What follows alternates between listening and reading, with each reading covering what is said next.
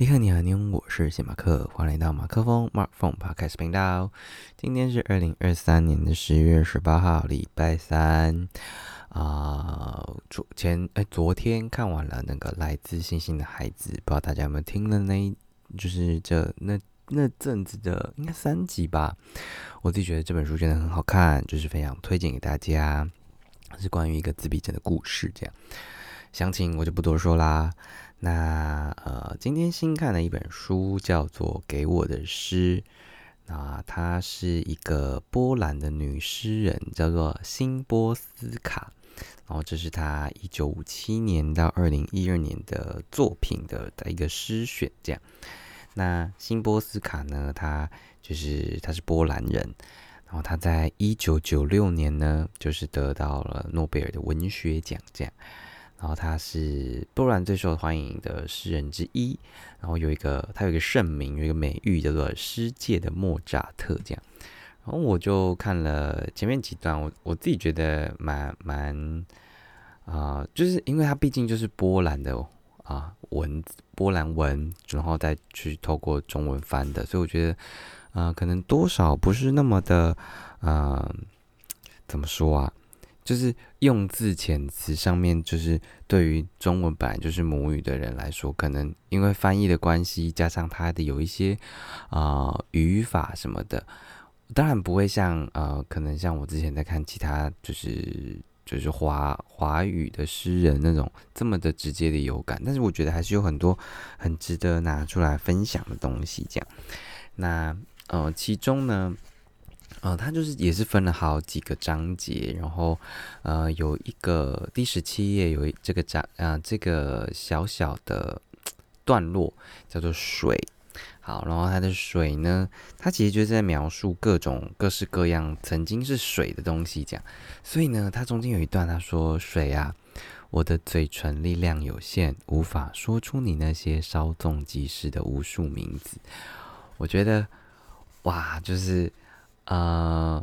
就是他用这样的一个描述的方式来来把我无法我无法好好的把每一个你讲出来这件事情，我觉得很很有画面，或者说很很动人吧。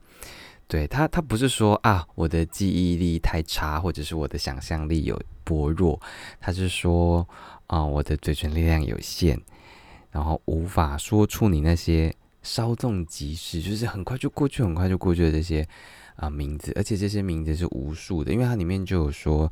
它可能是啊雨滴，然后这雨滴可能曾经是海豹胡须上面的霜，然后它蒸发到了云间，这样，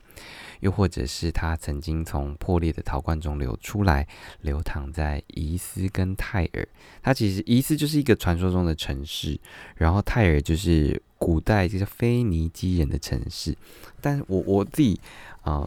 不是特别，就是这这这句还好，但我自己很喜欢他讲的啊，有一，因为他中间就说哦，你可能淹没带走了楼房啊，然后就像带走了树木森林一样，什么种种种，这就是在讲呃大洪水嘛，然后或者是说呃你曾在亲吻中，也在裹尸布里这样，但我自己就是。啊，很喜欢的一个小小的描述是说，你咬啮石头，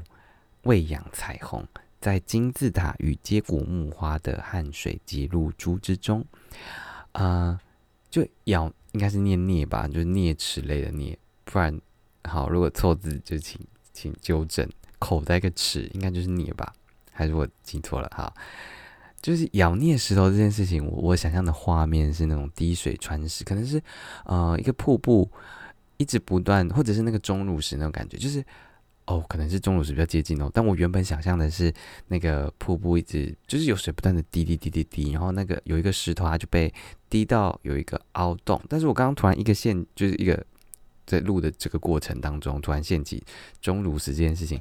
好像也蛮像的，就是。啊，我不知道大家有没有看过钟乳石，就是它就是上面就是 我我很无法形容它的它的生成过程，我不是什么地地质学的，但反正好像好像这样还蛮蛮合理的，因为它下面讲金字塔嘛，就是钟乳石就是从上面长下来的金字塔那种感觉，然后所以它下面写啊在金字塔的汗水之中，就是往上长出来的。那为什么是汗水呢？就是我我在想，那个新新多少新波斯卡，他应该在想象，就是金字塔是呃，就古代埃及法老就是号召非常多非常多的人民来完成这个金字塔的搭建，所以里面掺杂了许多人的汗水，可能 maybe 是这样吧。但另外有一说就是。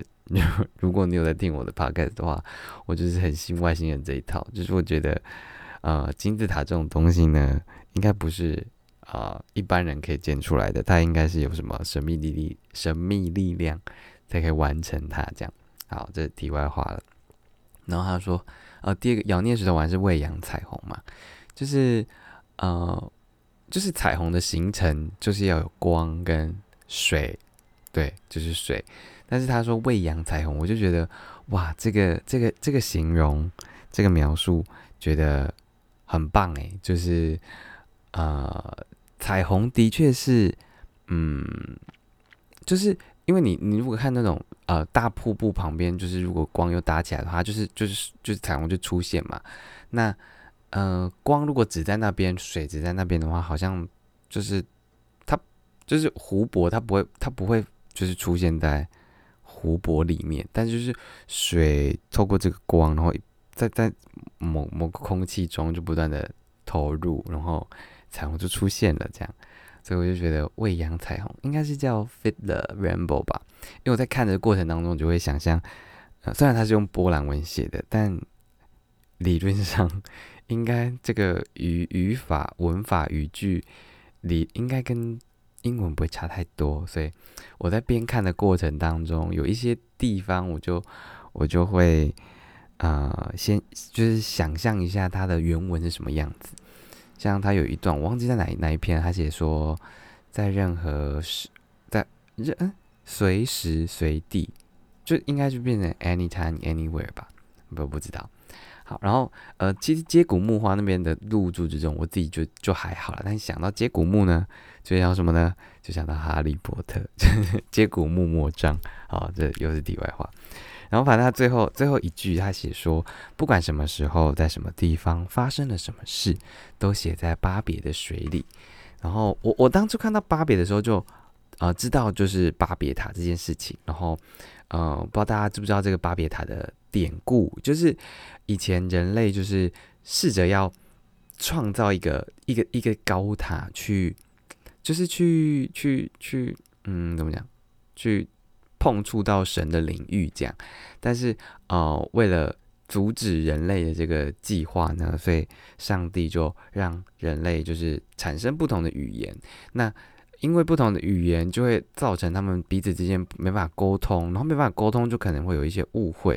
然后造成许多纷争，所以他就没办法好好的把这个巴别塔，呃，就是建造出来。因为以前据传，就是人全就是世界上的人类呢，都是有一就是共讲同样的一句一呃同样的语言的这样。好，我只觉得哇，就是虽然我目前有点难想象为什么最后是写说的写在巴别塔的水里，就是你在看。你在看这些诗人的诗的时候，应该多少都会有很多自己不同的想象，因为你就会有不同的呃背景。你你听到巴别，如果你不是一个对啊圣经有研究，或者是听过这个巴别塔故事的人，你就不会，你可能就不会有太多的深刻的印象留在里面。但是啊，如果你对巴别可能有更进一步的了解，那巴别的水里就是是有什么样的心情呢？就这个，你乌匆匆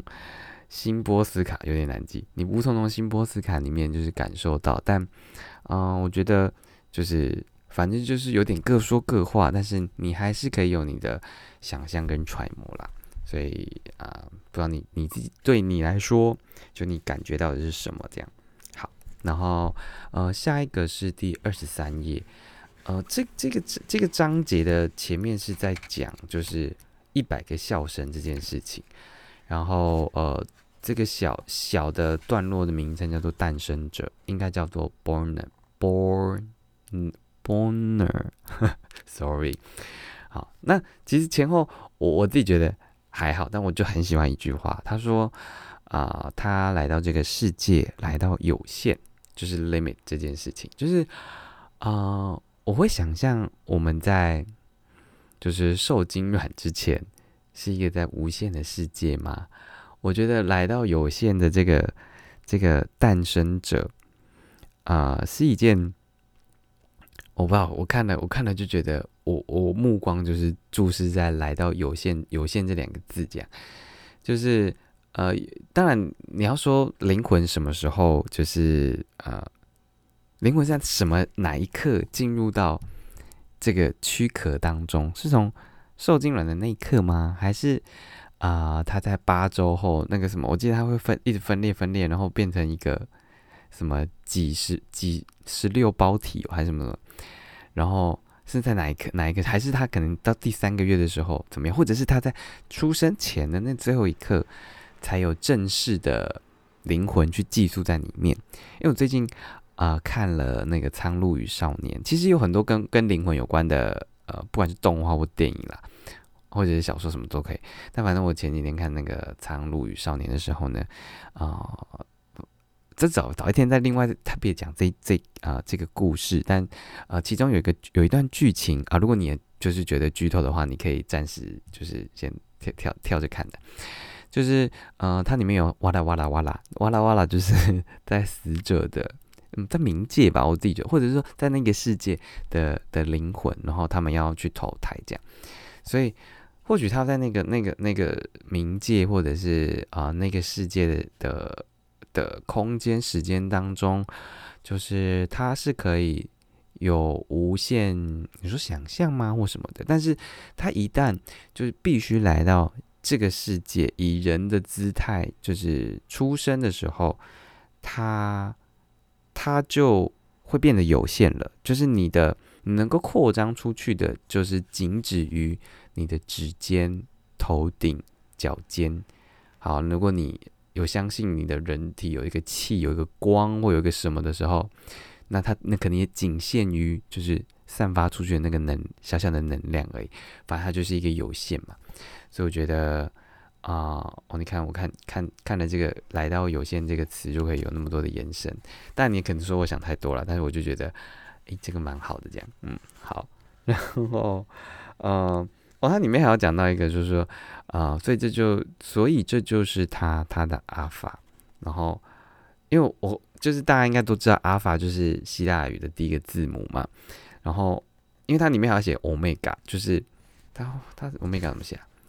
他说，流浪者走到欧米伽，就是呃，欧米伽其实是呃最后一个字母。我原本不知道，我只知道有欧米伽这个东西。反正阿法跟欧米伽其实。啊，它里面有补充说明说，它在西方文化其实是有开始跟结束的意思，然后这个是跟啊圣经的影响有关，所以我就觉得哇，